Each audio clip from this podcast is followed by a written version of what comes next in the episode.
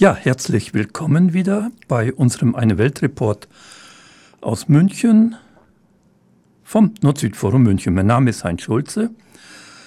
Die heutige Sendung ist aus Anlass des 100. Geburtstags des großartigen brasilianischen Pädagogen Paulo Freire. Persönlich können wir ihn heute nicht interviewen, weil er 2006 gestorben ist. Aber wir stellen heute einige Aspekte seiner Pädagogik vor und das machen die Franzin, die Johanna und die Trudi. Herzlichen Dank, dass ihr bei diesem Schiedwetter gekommen seid. Die anderen sitzen noch draußen, weil wir hier bei Lora nicht alle zugleich stehen können. Ja, außerdem ist es eine kleine Jubiläumssendung. Zum 300. Mal kann ich heute den Eine Weltreport vom Nord-Süd-Forum bei Radio Lora auf der 92.4 moderieren. Die Musik heute stammt von Joachim Frere. Das ist ein Sohn von Paulo Freire und Paulo Freire hat die Musik von seinem Sohn uns bei seinem letzten Besuch in München dann geschenkt. Haben wir also auch noch da einen Bezug. Und weil es vielleicht nicht ganz einfach ist, so nebenher die Texte mitzubekommen, also Gerne, gerne kann man die nachlesen, nachhören, besser gesagt, einmal bei, auf dem Podcast von Radio Lora oder dann später über das Nord-Süd-Forum. Gut, die Texte sind aus verschiedenen Büchern von Paulo Freire, wie zum Beispiel seine Pädagogik der Unterdrückten oder die Pädagogik der Solidarität, Pädagogik der Befreiung. Und sie sind im Zeitraum von 1978 bis zu seinem Tod 2006 entstanden. Wir lesen die männliche Form vor. Es wäre jetzt zu leicht zu sagen, schließt auch immer die weibliche mit ein, aber es ist so, dass wir die deutschen Übersetzungen genommen haben und da wollten wir nicht groß da rumfuschen oder so. Wir beginnen mit einem Text zu dem ganz wichtigen Thema Unterdrückung und Pädagogik der Unterdrückung. Ja, Franzin, gerne.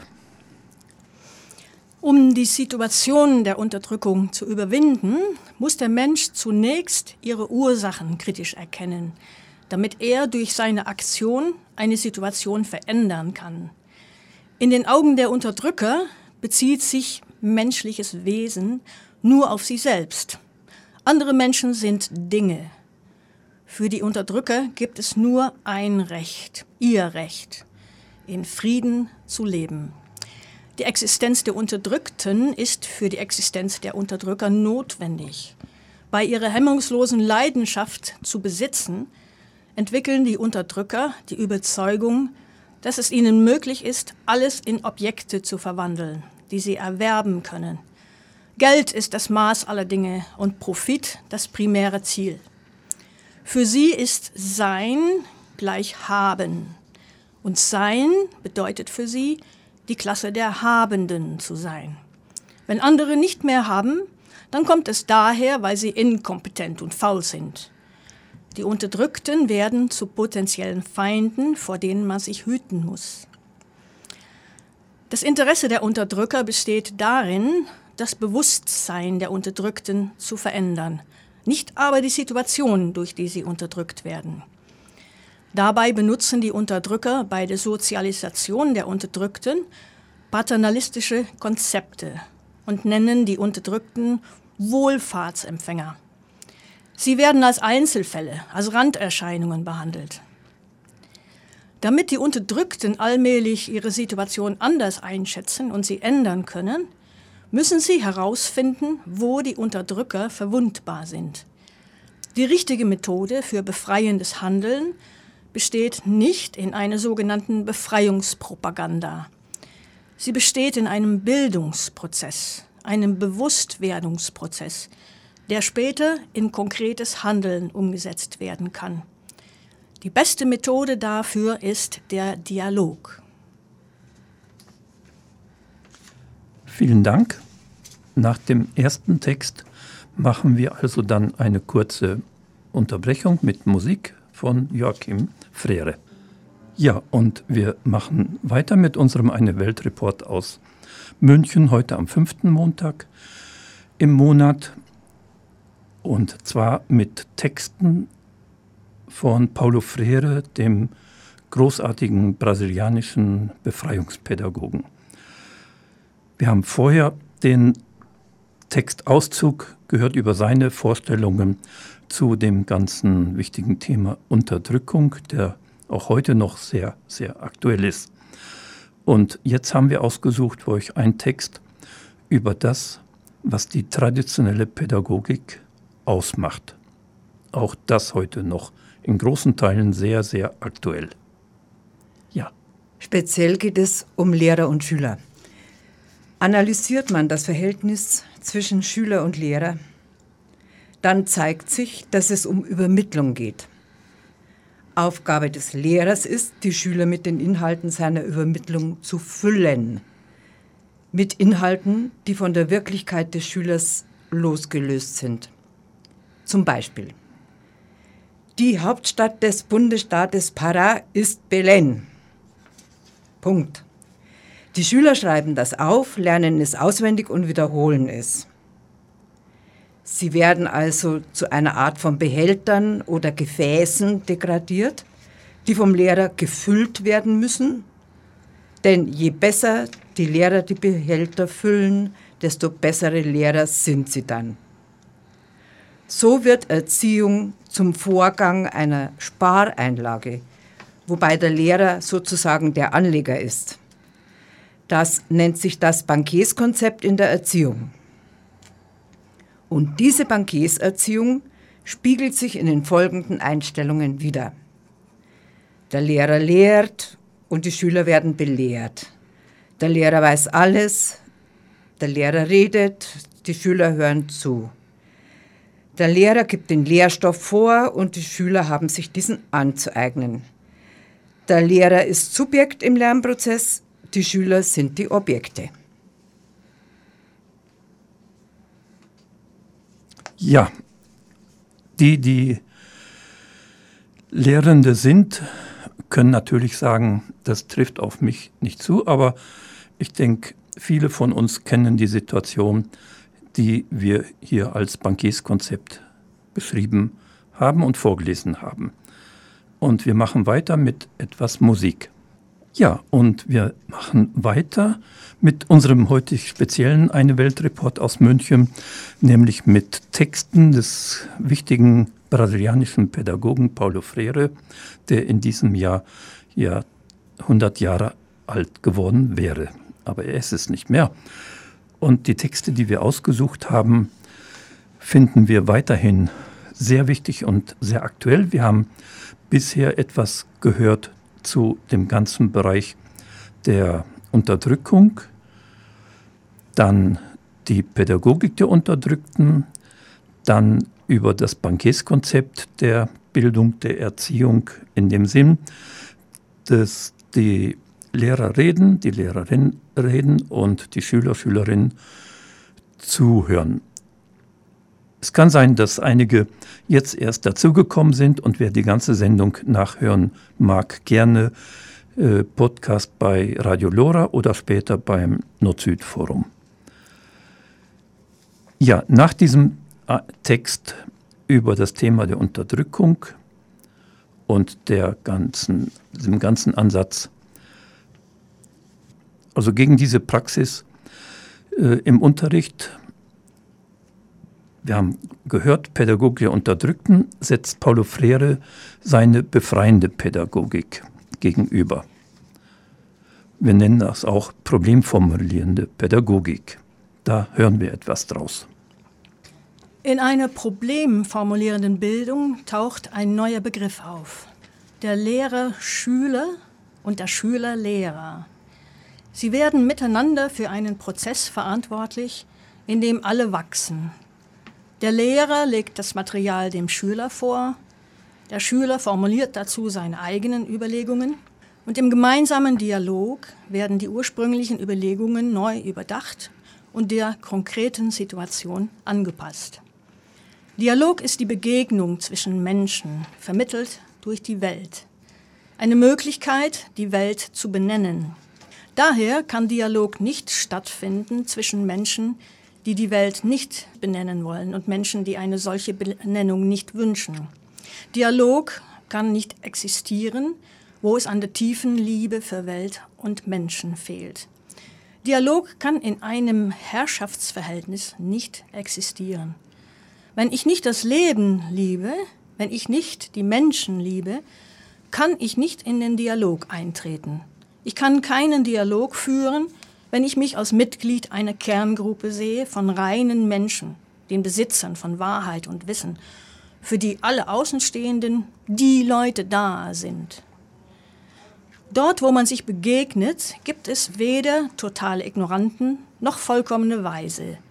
Es gibt nur Menschen, die miteinander den Versuch unternehmen, zu dem, was sie schon wissen, hinzuzulernen. Dialog kann aber auch nicht ohne Hoffnung existieren. Hoffnung besteht nicht darin, dass man die Arme übereinander schlägt und wartet. Solange ich kämpfe, werde ich von Hoffnung bewegt.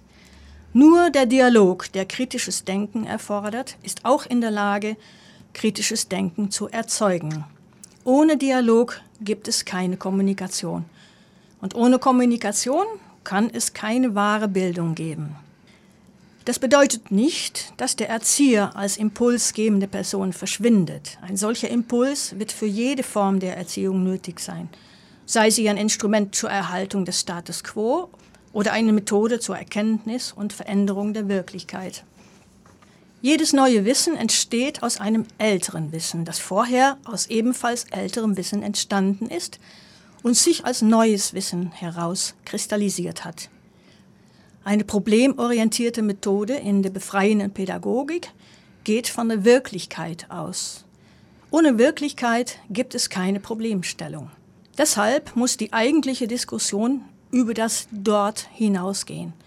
Es soll eine Diskussion über das Hier sein, das für den Menschen auch immer ein Jetzt ist.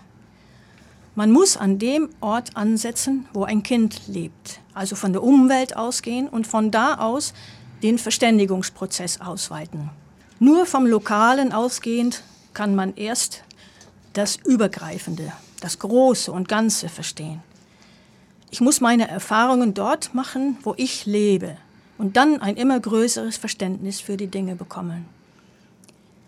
Eine der wichtigsten Aufgaben der kritischen Lehrpraxis besteht darin, die Rahmenbedingungen herzustellen, dank derer die Schüler und Schülerinnen sich sowohl in ihrer Beziehung zueinander als auch in der gemeinsamen Beziehung zu den Lehrern und Lehrerinnen als denkende, kommunizierende, sich verändernde, schöpferische Wesen entwickeln können. Für uns heißt Lernen aufbauen, rekonstruieren, feststellen, um zu verändern. Das geht nicht ohne Offenheit für Risiken oder geistige Abenteuer. Jegliche Lehrpraxis erfordert die Existenz von Subjekten, von denen das eine lehrend lernt und das andere lernend lehrt. Im Sinne des Respekts, den ich Schülern schulde, habe ich keinen Grund, mich herauszuhalten, keinen Grund, mit meiner politischen Option hinter dem Berg zu halten und dabei eine Unparteilichkeit an den Tag zu legen, die es nicht gibt. Ja, das muss ich erst, denke ich, ein wenig sacken lassen.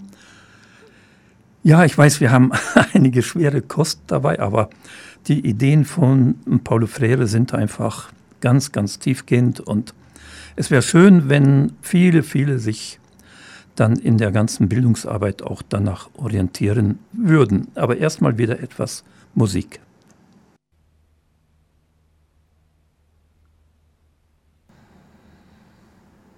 Und wir sind weiter bei unserem Eine Welt Report aus München. Übrigens die 300.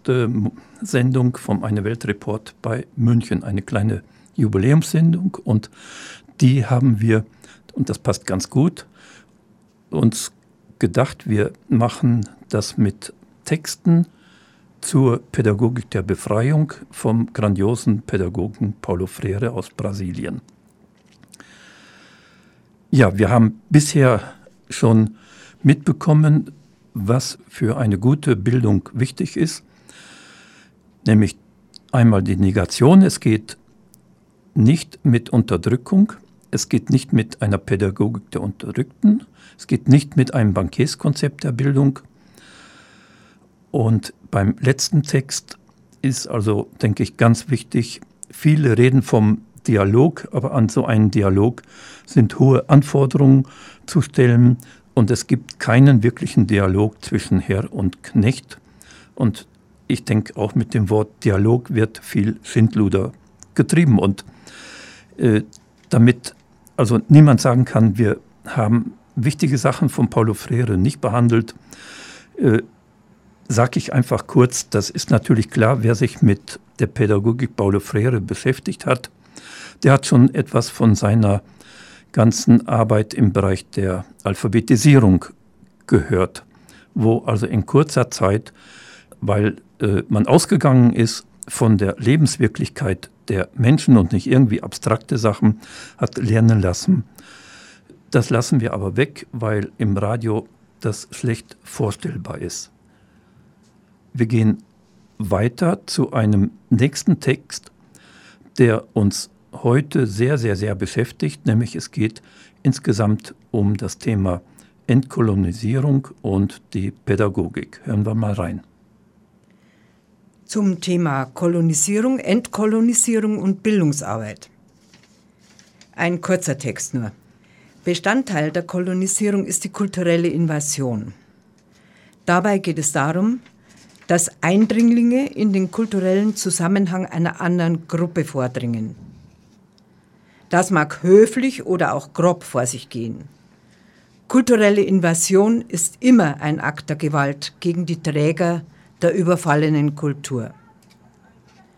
Die Eindringlinge sind die Handelnden, die anderen sind die Objekte. Im Sinne des pädagogischen Handelns gegen die Kolonisierung habe ich das Recht, wütend zu sein und diese Wut auch nach außen zu tragen. Aus dieser Wut die Motivation für meinen Kampf zu entwickeln. Ganz genauso, wie ich auch das Recht zu lieben habe, diese Liebe nach außen zu tragen und aus ihr die Motivation für meinen Kampf zu ziehen. Schließlich bin ich ein geschichtlicher Mensch, der nicht etwas Vorbestimmtes mechanisch herunterleben muss.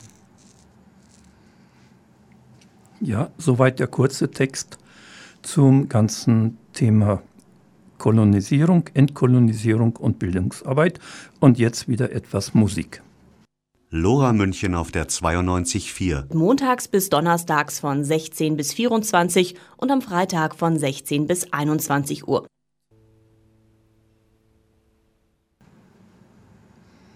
Ja, nach dieser schönen Musik machen wir einfach weiter mit unserem Eine Weltreport aus München und wie schon gesagt, mit Texten des brasilianischen Pädagogen Paulo Freire. Wir haben also bisher was gehört zur Pädagogik der Unterdrückten, zur Pädagogik der Befreiung, darüber, wie Mensch als Lehrerin und Lehrer nicht arbeiten soll oder als Bildungsmensch. Und zum Schluss auch kurz angesprochen, was heute ja sehr, sehr in der Diskussion ist, diese ganze Frage der Kolonisierung und Dekolonisierung und die Aufgabe der Pädagogen. Und bei Freire ein Aspekt, der bei ihm wichtig ist, wie die Beherrschung von Mächtigen ist, ist, sie arbeiten unheimlich gerne mit irgendwelchen komischen Mythen. Im Sinne, äh, die soziale Marktwirtschaft ist das Beste, was wir auf der Welt haben und, und, und. Dazu ein Text. Mythen und die Kultur des Schweigens. Die Unterdrücker lagern Mythen bei den Menschen ein. Diese sind für die Erhaltung des Status quo unerlässlich. Dazu gehören die Mythen, dass alle Menschen die Freiheit haben zu arbeiten, wo sie wollen, dass jeder Fleißige selbst ein Unternehmer werden kann. Der Mythos von der Gleichheit aller Menschen, der Mythos vom Privateigentum als Grundlage persönlicher menschlicher Entwicklung. So werden oft politische Analphabeten erzeugt. Politische Analphabeten sind Menschen, die eine naive Vorstellung vom Menschen und seinem Verhältnis zur Welt haben. Für sie ist die vorhandene soziale Wirklichkeit etwas, das ist, wie es ist, und nicht etwas, das sich im Werden befindet. Mhm.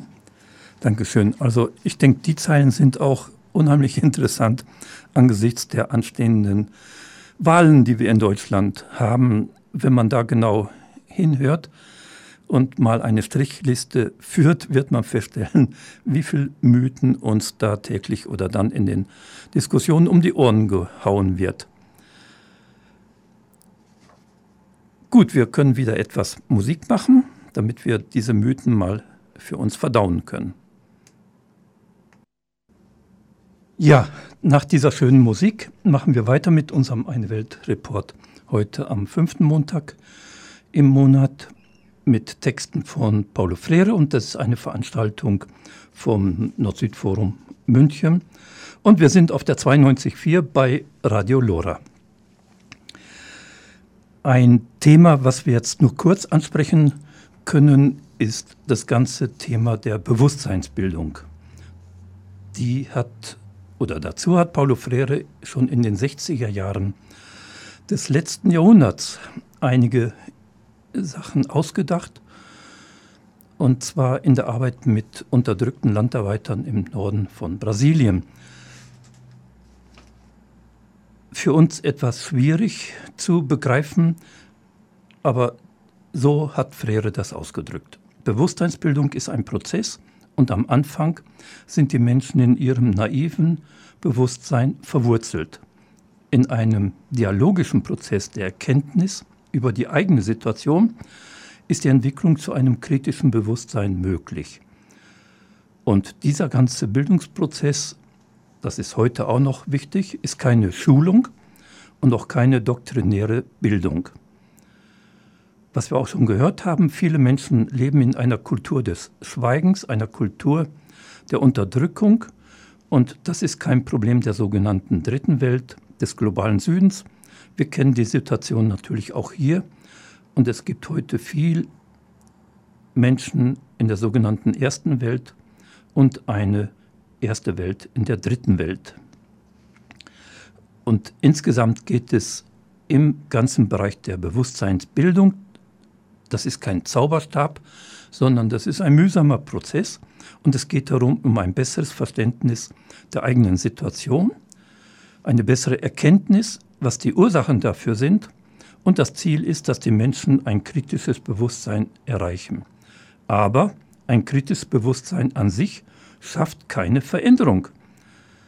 Der Bildungsprozess als Bewusstseinsbildung ist also kein magisches Instrument, mit dem man soziale Probleme lösen kann. Das wäre verdammt einfach und idealistisch und läuft auch nicht so ab. Eine wirkliche Bewusstseinsbildung findet dann statt, wenn Menschen, und meistens dann in Gruppen und nicht alleine, aktiv werden, um die ungerechte Situation zu verändern. Für Freire war und ist es wichtig, dass dieses Aktivwerden nur mit anderen zusammen Erfolg haben kann. Die Bildungsarbeit kann daher unterstützen. Eine Form ist die Arbeitsweise, die zumindest in Lateinamerika viel angewendet wird. Sehen, urteilen, handeln. Oder ausgehend von der Praxis, Reflexion der Praxis, um zu einer besseren Praxis zu kommen.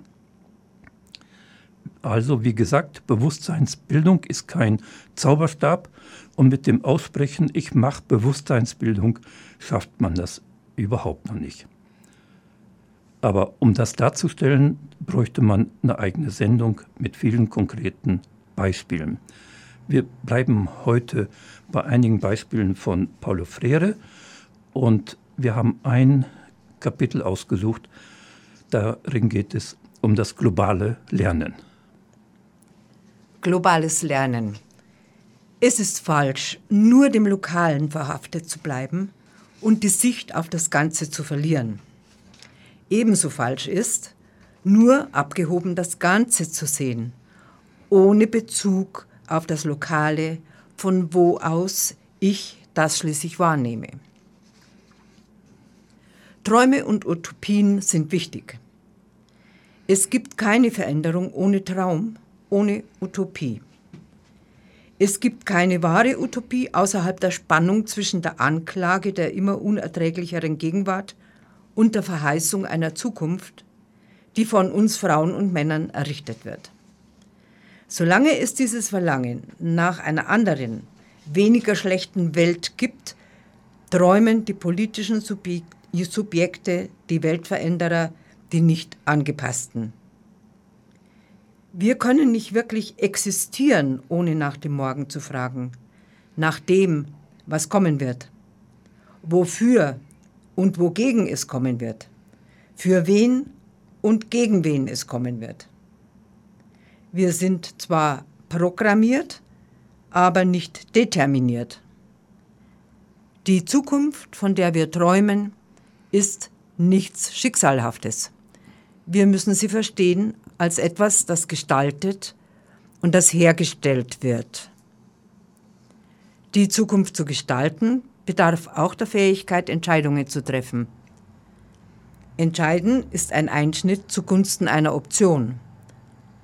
Keiner kann sich entscheiden, ohne sich für eine Sache und gegen eine andere auszusprechen. Demokratische Pädagogen dürfen sich nicht neutral verhalten. Das heißt nicht, dass Entscheidungen unbegründet getroffen werden dürfen. Zu erkennen, dass das aktuelle System des Neoliberalismus nicht alle einschließt, ist nicht genug. Es ist notwendig, dagegen zu kämpfen und nicht eine fatalistische Position einzunehmen im Sinne von, da ist nichts zu machen. Die Realität ist halt so. Das hieße, uns an das Leben als unveränderbare Realität anzupassen. Die Globalisierung, so wie sie ist, gilt dann nämlich als unausweichlich. Ja, und das lassen wir wieder mit etwas Musik sacken. Ja, wir kommen so langsam so tatsächlich zum Ende mit den nachdenklichen Abend. Aber wie gesagt, wer das nachhören mag, gerne dann Podcast bei Radio Lora oder dann später beim Nord-Süd-Forum. Beim Nord-Süd-Forum ohne die schöne Musik, weil sonst die GEMA immer zuschlägt. Ein wichtiges Thema muss noch angesprochen werden.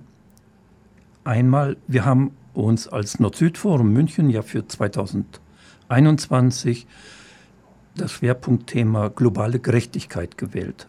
Und die bisherigen Sendungen von unserem Eine Welt Report behandelten auch diesen Schwerpunkt. Und natürlich ist es wichtig, ob wir und was die Pädagogik Paulo Freires dazu sagt. Und da haben wir einen kurzen Text ausgesucht. Globales Lernen, wie man ihn hoffentlich richtig verstehen sollte.